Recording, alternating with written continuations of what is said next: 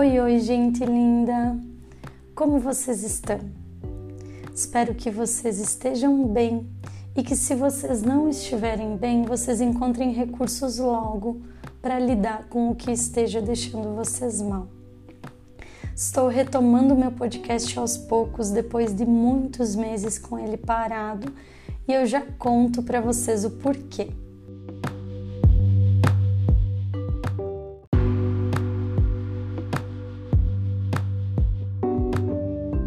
Temática de hoje é a ansiedade. Eu vou falar do conceito, dos principais sintomas, de comportamentos que pioram e que melhoram a ansiedade. Vou dar algumas dicas práticas de como manejar ela e também alguns exemplos de caso, casos fictícios que eu criei para te ajudar a compreender e manejar melhor tua ansiedade. Espero que você curta e consiga aplicar no teu dia a dia. Obrigada por me ouvir.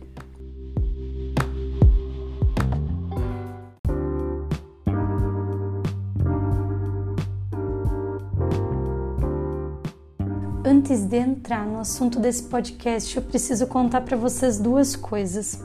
A primeira, vocês devem estar tá percebendo que a minha voz está um tanto quanto rouca, um tanto quanto fanha, e eu queria dizer que eu estou há um mês e meio assim.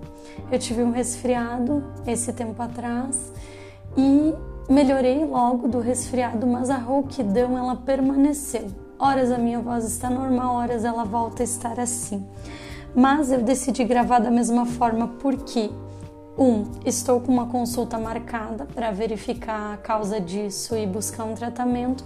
E dois, o assunto que eu vou falar hoje eu utilizo muito nas consultas e tendo gravado aqui eu vou poder compartilhar com os meus pacientes e poupar o meu tempo de fala com isso, né? Essa parte de explicar tanto sobre a ansiedade como qualquer outro conceito que perpasse a psicoterapia se chama psicoeducação, que é a parte onde a gente explica conceitos para o paciente para que ele entenda e aplique no dia a dia dele, né?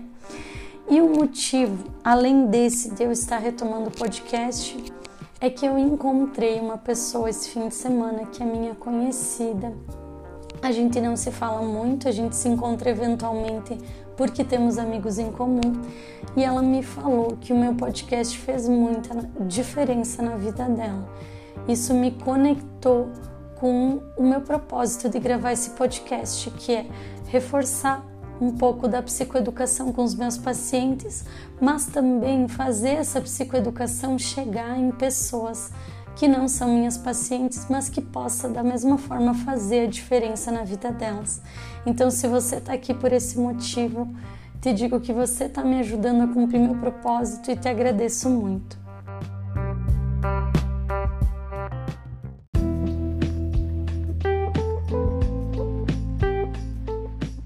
Vamos então para a temática da ansiedade especificamente. Qual que é o conceito da ansiedade então? É um conjunto de reações físicas, de humor, cognitivas e comportamentais que estão a serviço de nos deixar alertas, nos proteger do perigo. Em medidas saudáveis, ela só vai nos deixar mais atentos e preparados para lidar com situações diversas. Exemplo, nos prepararmos para uma apresentação olhar para os lados quando atravessar a rua, andar rapidamente em uma rua escura em um horário perigoso. Então, na maioria das vezes, a ansiedade tem uma utilidade quando ela nos ajuda a fazer coisas importantes.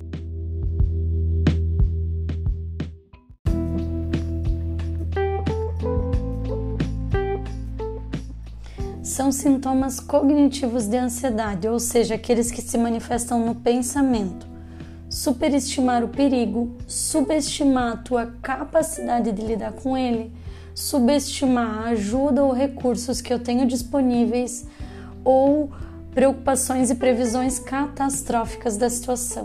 Então são aqueles pensamentos do tipo e se, ah, se acontecer isso, se acontecer aquilo, aqueles pensamentos onde a gente sempre espera o pior, pensamentos assim exagerados sobre o que vai acontecer e sempre com uma tendência do pior. Eles são sintomas de ansiedade. Também são sintomas de humor de ansiedade, nervosismo, excitação, medo, pânico, desespero, sensação que o pior vai acontecer. São sintomas físicos da ansiedade, sudorese sem estar calor, falta de ar, tensão muscular, aceleração do batimento cardíaco, vertigem, urgência ir ao banheiro. E também tem os sintomas comportamentais, que é evitar situações que geram ansiedade, fugir de situações que geram ansiedade, tentativas de ser perfeito ou controlar situações, fazer coisas para se sentir seguro e não tolerar incerteza. Atenção, você não precisa sentir todos esses sintomas que eu citei para dizer que você tem uma ansiedade acentuada. Basta uma mistura de alguns, um pouquinho de cada grupo desses sintomas e que esses sintomas te impeçam de fazer algo que tu gosta ou precisa para considerar que a tua ansiedade está agravada.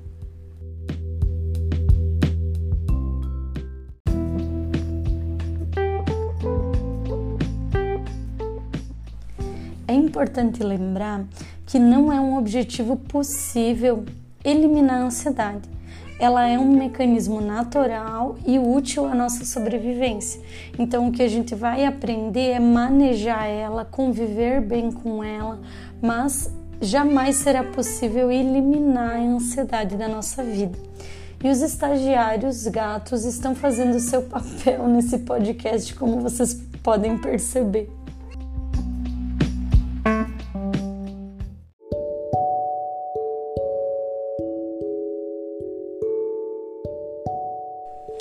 Pais de gato entenderão. Parei a gravação para dar carinho no gato e agora ele sossegou. Gatos têm comida, estão com a caixinha limpa, mas eles miam que nem bebês chorando, mais ou menos, quando eles querem carinho. Acho que os meus gatos são carentes porque eles pegaram um, um tanto da minha personalidade. Mas voltando à ansiedade, gente, a solução para que a ansiedade seja saudável é conhecer as situações que gatilham nossa ansiedade, identificando os comportamentos que pioram ela e planejando comportamentos que nos ajudem a manejar e enfrentar ela quando formos expostos a esses gatilhos. Existem dois tipos de comportamento padrão que pioram a ansiedade. São eles comportamentos de evitação e comportamentos de segurança. Eu já explico para vocês como eles são e como funcionam.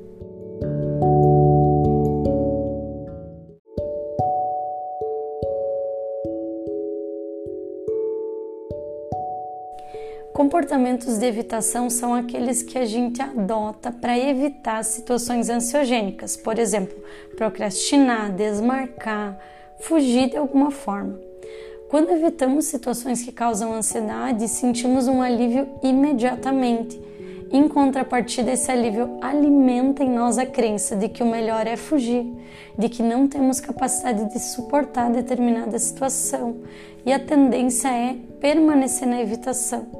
E cada vez que a gente pensa em enfrentar o que causa ansiedade, vamos sentir mais ansiedade ainda porque na vez anterior a gente evitou de alguma forma. A evitação ela geralmente vai aumentar a ansiedade por quatro motivos. Primeiro, que ao evitar uma situação que amedronta, a gente se impede de conhecer melhor e aprender a tolerar isso que está nos assustando. Logo, a sensação de medo aumenta por se tratar de algo desconhecido. 2. Não aprendemos a lidar com a situação que nos amedronta. 3. Não temos a oportunidade de descobrir que a situação pode não ser tão perigosa como gente, quanto parece, como a gente teria se a gente tivesse enfrentado. E quatro, não teremos a oportunidade de aprender que somos capazes de lidar com essa situação.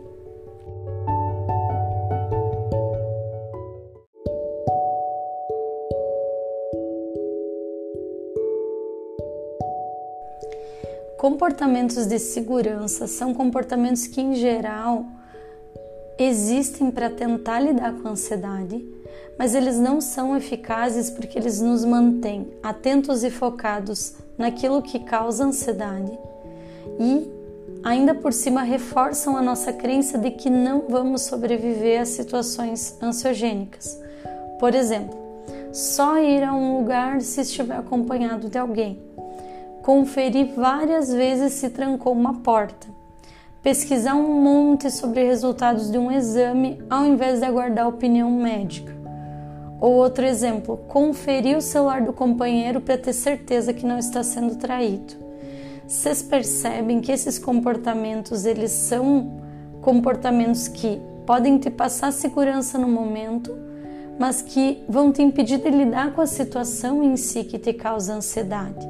E na maioria das vezes a gente vai investir um tempo enorme nesses comportamentos que poderia estar lidando com a ansiedade em si. Esses comportamentos de segurança são prejudiciais porque a gente se torna dependente deles e eles trazem o nosso foco para o que nos deixa ansioso e nos impedem de lidar com a ansiedade em si, de aprender a tolerar a incerteza, a frustração, de manejar os sintomas de ansiedade. É sempre importante quando você se perceber em comportamentos de segurança, lembrar que você é capaz de tolerar a incerteza e o desconforto até que se tenha uma solução verificar, conferir, pesquisar, não diminui o fato a ansiedade. E a longo prazo aumenta também a tua insegurança. Então, comportamentos de segurança causam insegurança a longo prazo.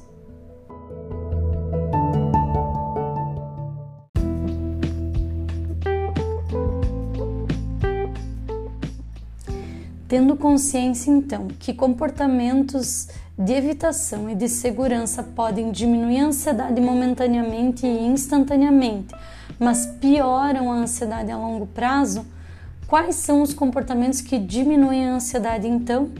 Comportamentos de enfrentamento e manejo, que são aqueles que nos ajudam a nos aproximar do que dá ansiedade, nos expor aos pouquinhos ao que dá ansiedade nos ajudam a permanecer e manejar as situações que nos amedrontam.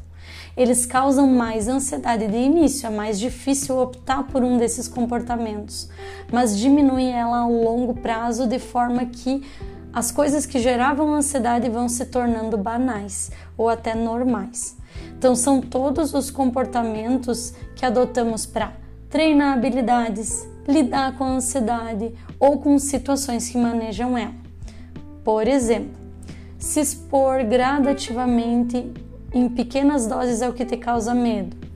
Ensaiar sozinho ou com alguém de confiança para uma apresentação importante. Treinar técnicas de respiração ou de meditação para aprender a gerir pensamentos, né? Nas primeiras vezes que a gente utiliza os comportamentos de enfrentamento, é provável que a gente se sinta muito mais ansiosos. Mas eu repito, com o passar do tempo, a ansiedade tende a diminuir e dá lugar a uma nova habilidade adquirida. Então, quando tu for escolher um comportamento para lidar com a ansiedade, lembra: de evitação e de segurança aliviam no momento e pioram a longo prazo.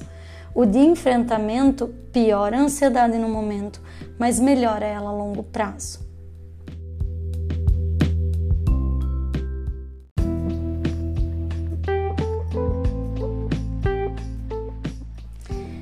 É difícil escolher assim uma dica principal para lidar com a ansiedade porque existem uma série de coisas que influenciam e eu vou falar delas adiante. Mas eu particularmente acredito a partir tanto da minha experiência e de tudo que eu estudei sobre ansiedade, que se eu fosse escolher uma principal é aprender a monitorar e gerir teus pensamentos porque os pensamentos eles podem agravar ou atenuar a ansiedade. E não é sobre pensar positivo, tá, gente? É aprender a perceber quando o conteúdo de um pensamento é exagerado e não se envolver com ele. Pensamentos com conteúdo de preocupação catastrófica ou de que o pior vai acontecer, na maioria das vezes vão se revelar irreais quando você se acalmar. Então, começa a prestar atenção Eu tenho certeza que você deve ter passado por situações onde você estava num desespero, depois a situação passou, você se acalmou e você viu que não era para tanto ou que não era tão grave quanto parecia. Né? Então, saber gerir os pensamentos e monitorar é saber perceber quando um pensamento catastrófico está aparecendo e não se envolver com ele, né? Pode parecer que não tá, mas eu gosto de brincar que os pensamentos são como piscinas. Quando você identifica a presença deles, você pode mergulhar neles ou não. E conforme tu passa a te monitorar e te observar, tu vai identificar eles antes de se envolver a ponto de acreditar neles, né? E isso é um treino adquirido com prática de meditação ou simplesmente com a autoobservação. Eu sempre repito para as minhas pacientes: quando você se sentir muito acelerada ou muito agitada, foca primeiro em acalmar teu corpo e duvidar dos teus pensamentos, porque tu só vai saber se esses pensamentos são realmente válidos quando você estiver calma. Aí sim você vai ter discernimento para entender o que é real e o que é só uma preocupação catastrófica da ansiedade. Para aprender técnicas de regular o corpo, digita assim no Google: respiração diafragmática ou grounding para ansiedade.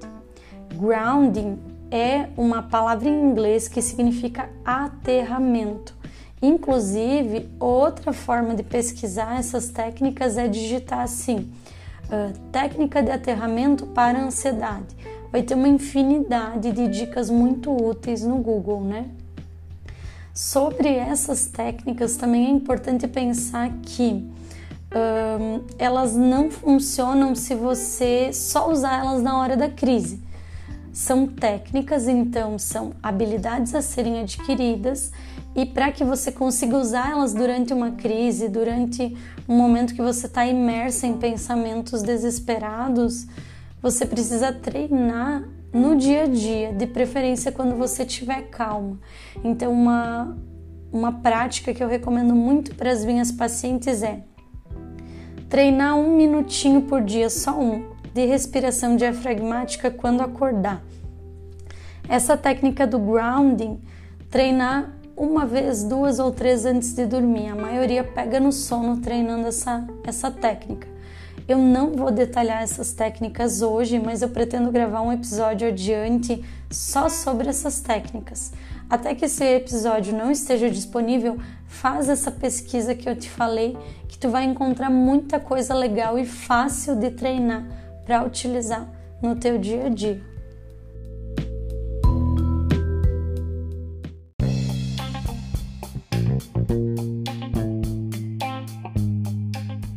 Agora eu vou contar então para vocês alguns exemplos de casos fictícios que eu criei sobre diversas situações onde a ansiedade se manifesta e vou contar comportamentos que pioram a ansiedade nesse caso e comportamentos que melhoram para ilustrar mesmo o que a gente conversou e você conseguir contextualizar no teu dia a dia, tá? Não tô contando casos de pacientes, tá? Tô contando casos que eu montei a partir de livros e de situações comuns que acontecem, né? O primeiro caso é o único que não é fictício, porque eu vou contar de mim. Eu tinha uma ansiedade terrível em relação a cantar.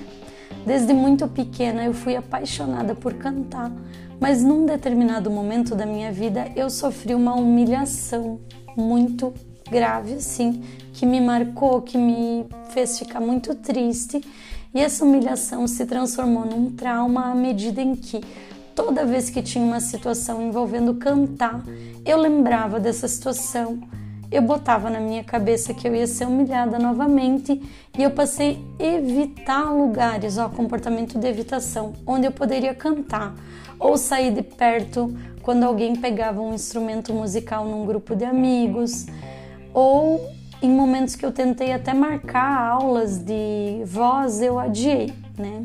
Por muitos anos eu fiz assim, até que então eu resolvi participar de um coral. E lá, gradativamente, eu fui me expondo a ponto de conseguir cantar em público. Mas aí eu passei novamente por uma situação de humilhação no ensaio e voltei para estaca zero. E aí eu adotei comportamentos de segurança, né? Eu só fazia aula na presença de alguém que eu confiava. Eu desisti do coral. Eu de desistir seria um comportamento de evitação. Eu só cantava mesmo quando estávamos eu e o meu noivo. Então, eu novamente, né, aumentava minha ansiedade na medida em que eu trabalhava com esse assunto, evitando ou usando comportamentos de segurança, né? E esses comportamentos, o que, que eles geravam em mim? Aumentavam a crença de que eu ia travar, que eu seria humilhada novamente que eu não conseguiria. Depois de muito tempo nesses comportamentos, eu optei por fazer uma exposição gradativa a comportamentos de enfrentamento. Então, eu marquei uma aula de música. Chegando lá, eu tive uma crise de ansiedade terrível, mas eu não saí. Eu expliquei para o professor o que estava acontecendo, me mantive na aula. Naquele primeiro dia, eu não consegui can cantar, mas só de assistir a aula eu consegui no início da aula estar muito ansiosa, em crise de ansiedade, e no final da aula eu já saí mais tranquila. No segunda aula que eu fui, eu ainda senti ansiedade e eu fiz apenas daí um treino de afinação. Já me expus um pouco mais, né? Da terceira aula em diante eu comecei a cantar uma que outra frase, até que hoje eu canto músicas inteira, inteiras lá com o professor e com o meu noivo, que é com quem eu faço a aula. Uh, lá pelas tantas eu decidi cantar num karaokê, então eu também fiz uma exposição maior. Mas vocês percebem como o trauma era grave, eu precisei gradativamente ir me expondo a coisas pequenas para chegar na, na, no meu objetivo maior, que era cantar em público. Então entendam que o mais saudável é se expor, é enfrentar a ansiedade, mas não precisa ser tudo de uma vez. Você pode ir enfrentando em dosezinhas pequenas até chegar no objetivo que você quer.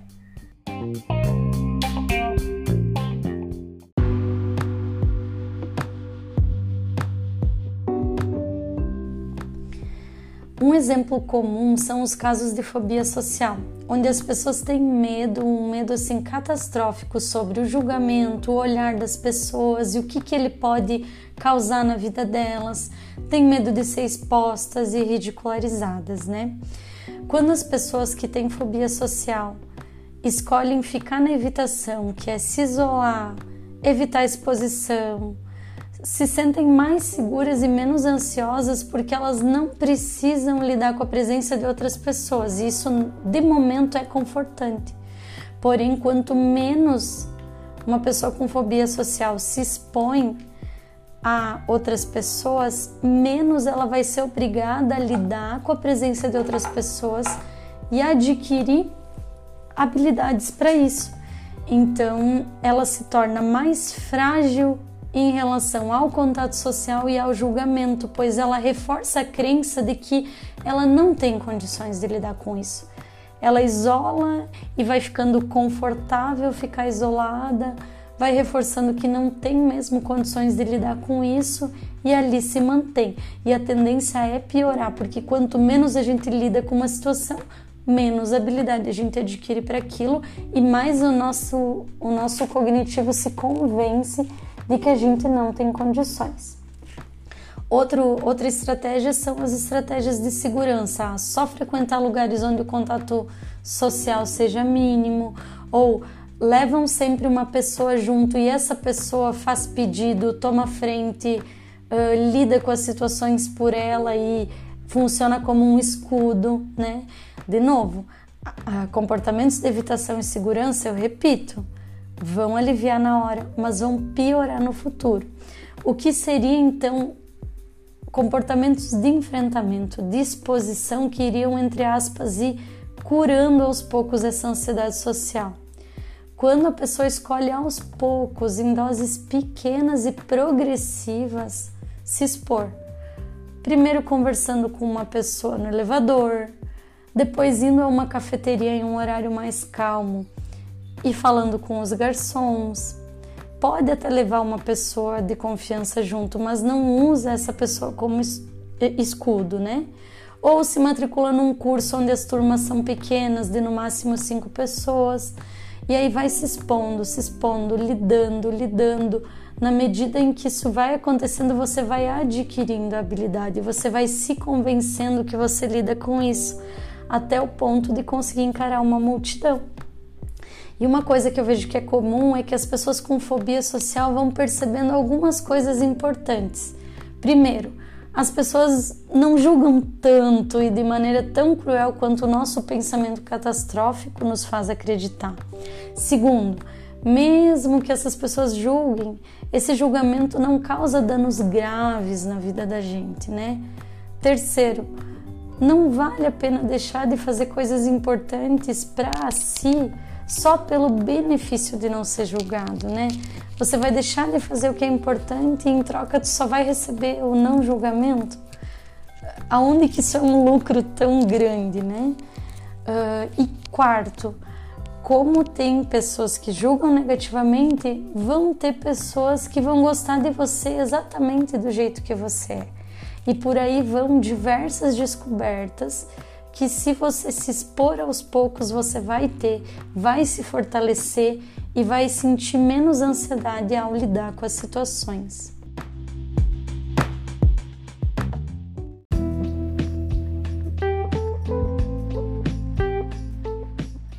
Um comportamento de segurança que é perigoso se a gente não encontrar outra alternativa é o hábito de conferir diversas vezes a porta se fechou ou coisas nesse sentido. Por que, que esse comportamento de segurança ele é perigoso? Porque ele tende a se tornar uma bola de neve. Você se vicia em conferir para sentir segurança, ao invés de encontrar outras maneiras de sentir segurança, como por exemplo, conferir uma vez só com todo o foco e atenção, e no momento que tu está conferindo essa única vez, você dizer para ti mesmo: eu confio na minha capacidade de conferir eu estou conferindo a porta aqui presente, não é necessário conferir de novo.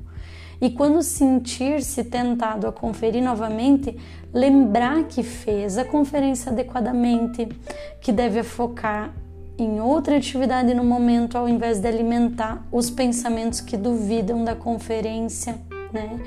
E esse comportamento de não conferir, de confiar na tua conferência, ele vai aumentar a tua confiança em ti e diminuir a tua ansiedade. Com o tempo você passa a aprender a confiar na informação que tem, ao invés de conferir diversas vezes. O, o mesmo princípio se aplica, gente, a outras coisas que a gente não tem controle, como por exemplo, ah, eu vou eu recebi o resultado de um exame médico e eu vou ficar pesquisando incessantemente na internet para ter certeza que não é algo grave. Gente, isso pode parecer eficaz, mas isso te vicia no conferir, te vicia no pesquisar, quando na verdade isso é um tiro no pé porque você não é médico, você não é a pessoa que sabe, né? E infelizmente você não tem como encontrar sozinho essa certeza. Muitas vezes nem o médico vai ter. Então vale mais você lidar com a capacidade de lidar com a incerteza, treinar essa capacidade de lidar, do que ficar conferindo incessantemente, porque assim você vai se viciar em conferir. E quanto mais você viciar em conferir, mais a conferência não vai ser o suficiente. Isso também acontece em casos de que as pessoas têm a mania de conferir o celular do companheiro para obter a confirmação de que não está sendo traído. Gente, de novo, você começa conferindo o celular uma vez por semana, isso te dá um alívio, te confirma que não está sendo traído, você vai querer conferir duas vezes, três vezes, até que o conferir se torne uma obsessão. Qual a solução saudável? Você precisa confiar no teu companheiro, você precisa confiar no médico que vai ler o teu exame, porque é a opção mais saudável que tu tens, né? Lembrando que é melhor confiar em algo que pode vir a te decepcionar lá na frente do que ficar viciado em conferir doente de ansiedade e isso não te prevenir de ser decepcionado, entende? Então é melhor você lidar com uma decepção tendo confiado e estando saudável sem um nível grave de ansiedade do que lidar com uma decepção tendo conferido loucamente e até contribuído para que essa decepção aconteça, né? Eu sei que é difícil pensar dessa forma, mas é a solução para não virar numa bola de neve de ansiedade que você não vai ter solução depois ou vai ter um trabalho muito árduo para solucionar, para lidar.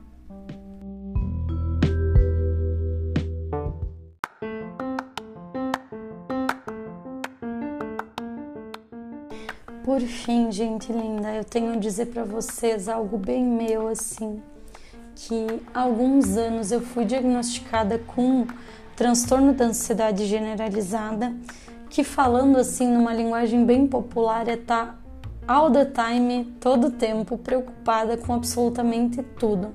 Então, o meu dia é, se resumia em acordar com taquicardia, preocupada com o que eu ia fazer no trabalho no dia e se eu ia dar conta. Aí eu almoçava preocupada se eu estava comendo a comida certa e mais adequada e mais saudável. Aí, se eu conseguia dar conta do trabalho num dia, eu me preocupava se no dia seguinte eu ia dar conta.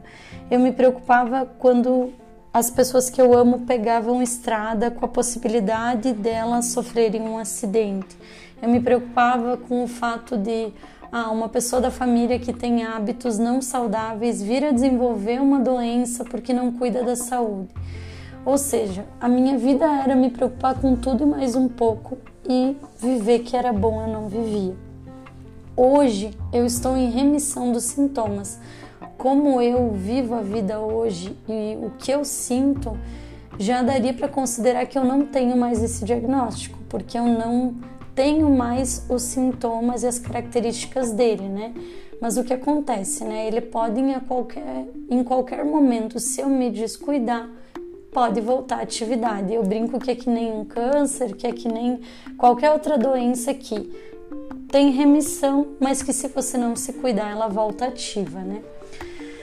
Contando isso para vocês, eu tenho o objetivo de dizer que diagnóstico, para começar, não é destino. Eu sei que essa frase é clichê, mas ele existe por quê?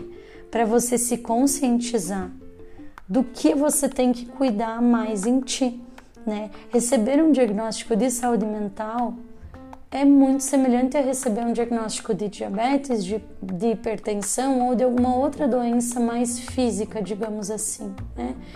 E o que, que a gente faz quando a gente recebe um diagnóstico? Primeiro de tudo, lutar contra ele é totalmente improdutivo. Tu vais até passar essa fase, porque é uma das fases normais quando se recebe uma notícia que não se gosta, né? Mas quando você sair da luta e você olhar para a possibilidade de aceitar e entender que ter um diagnóstico apenas significa que tu vai ter que cuidar mais que uma pessoa que não tem de determinadas coisas. E quando se trata de ansiedade, eu digo para vocês assim, enquanto a gente não aceita e entende que a gente tem que adotar procedimentos de autocuidado diários para conseguir conviver com ela, a gente não vai conseguir ir adiante, né? Então, uma triste realidade sobre a ansiedade é que se você percebe que tu tem ela há muito tempo, no meu caso eu lembro da primeira crise, gente, quando eu era criança, assim, eu tinha uns seis anos de idade, eu estava sentada na carteira escolar, prestes a receber uma prova, e eu comecei a passar mal, mesmo tendo estudado muito no dia anterior, passa mal pela possibilidade de não conseguir fazer a prova. Então, o que, que a gente tem que entender quando a gente sente desde, desde que se conhece ou há muito tempo? É que a gente não pode se dar o luxo de querer lidar bem com a ansiedade sem cuidar da nossa rotina e da nossa qualidade de vida como um todo, né? Eu volto a dizer, é como alguém que tem diabetes e precisa maneirar na alimentação, alguém que tem hipertensão e também precisa cuidar dessas coisas, né? todas as doenças têm algo em comum, sejam elas físicas, psíquicas ou concomitantes os sintomas das duas áreas. Você vai precisar cuidar da sua saúde de um modo geral. Isso requer cuidar do sono, cuidar da alimentação, ter um estilo de vida que vá favorecer o manejo desses sintomas.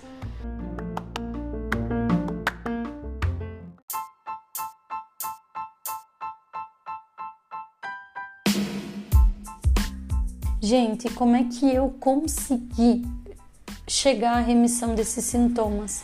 Eu digo para vocês que foi um processo longo de anos de psicoterapia, de mudança de hábitos que envolve desde alimentação, atividade física, práticas de meditação e tudo mais. Ah, e, e tive paciência, sabe? Não desde o começo, porque eu levei um tempo para entender que eu precisaria ter paciência comigo e aos poucos adequando a minha rotina, né? E eu sei que quando a gente está no olho do furacão, eu odiava a gente ir em palestra ou até mesmo fazer leituras que me dissessem, ai, cuide, do, cuide dos seus hábitos, ai, melhore o seu sono. Eu pensava na época, cara, como é que eu vou melhorar meu sono? Se eu tenho que trabalhar tanto, se eu preciso correr que nem louca para dar conta das minhas coisas. E aí eu vou dizer para vocês, se vocês não encontrarem uma maneira de começar a fazer isso aos pouquinhos, a vida vai obrigar vocês. No meu caso, eu tive burnout com 26 anos de idade. E aí eu precisei pedir demissão do lugar onde eu trabalho, eu trabalhava, né? Ficar só com a clínica, reestruturar todo o meu estilo de vida para me adaptar financeiramente à nova situação. E aí aos poucos, claro que eu também reconheço que eu tenho o privilégio hoje de trabalhar por conta própria, né, de ser autônoma, e isso facilitou o processo, né? Mas eu sempre digo, gente, sempre tem uma maneira de mudar a vida e só cabe à pessoa que está tendo aquela vida encontrar qual é a alternativa, né? E se você estiver me escutando e pensando, meu Deus, a minha vida tá toda bagunçada, sono, alimentação, não faço atividade física, tá tudo muito difícil, não sei por onde começar, tu tens duas alternativas. Primeira, buscar psicoterapia para junto com o psicólogo que vai te acompanhar encontrar soluções nesse sentido. Pensando em rapidez do tratamento, eu recomendo que você busque psicólogos que trabalhem com abordagem cognitivo-comportamental ou terapia de aceitação e compromisso ou mesmo terapia do esquema, que são abordagens mais focadas no comportamento e nas mudanças de comportamento para ter mudanças internas, né? Aí, se você me disser que não tem condições de fazer psicoterapia no momento, eu vou te dizer, comece por dois pontos. Gerir o teu sono, criar uma rotina que melhore a qualidade do teu sono e também incluir aos poucos práticas de meditação na tua vida para que tu aprenda a gerir teus pensamentos. Então, não tem condições de fazer psicoterapia, não tem condições de mudar muita coisa no momento, começa pelo sono. Porque o que, que vai acontecer? Se você tiver um sono de qualidade e conseguir fazer um minutinho de meditação por dia, com o tempo você vai ter mais disposição para iniciar atividade física e também para cuidar melhor da tua alimentação, porque quanto melhor a gente dorme, menos o desejo, isso tem pesquisas já falando, por doces e gorduras a gente tem, tá?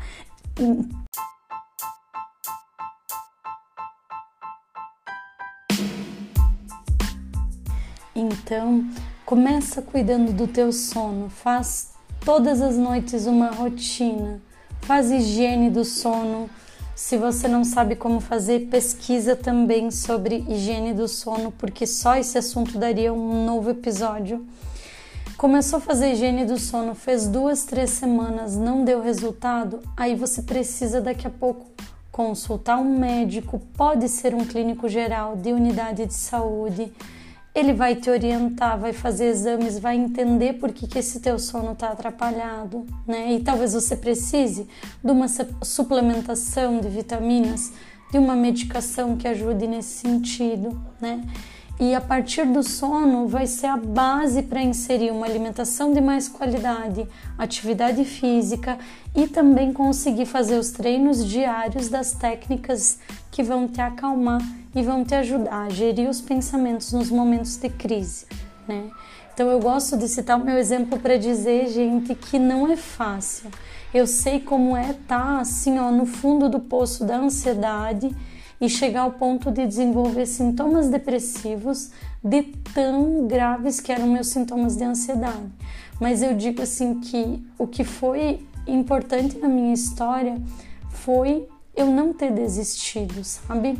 Pensei várias vezes em desistir, fiquei tempos da minha vida só existindo mas quando eu me conscientizei e entendi que só eu ia me tirar disso e busquei os recursos necessários, porque a gente precisa de profissionais às vezes para nos acompanhar, foi que eu consegui chegar nessa, nesse momento que eu tô hoje com remissão de sintomas, podendo ajudar outras pessoas nesse sentido.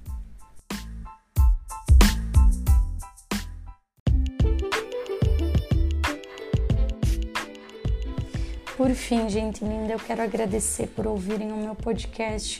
Espero que as informações que eu trouxe tragam reflexões, inspirem, encorajem vocês a se cuidar, a se priorizar, a não desistir de vocês, porque eu tenho certeza que se vocês persistirem e buscarem os recursos certos, vocês ainda vão se orgulhar muito. Um forte abraço da Psi. Nos vemos no próximo episódio.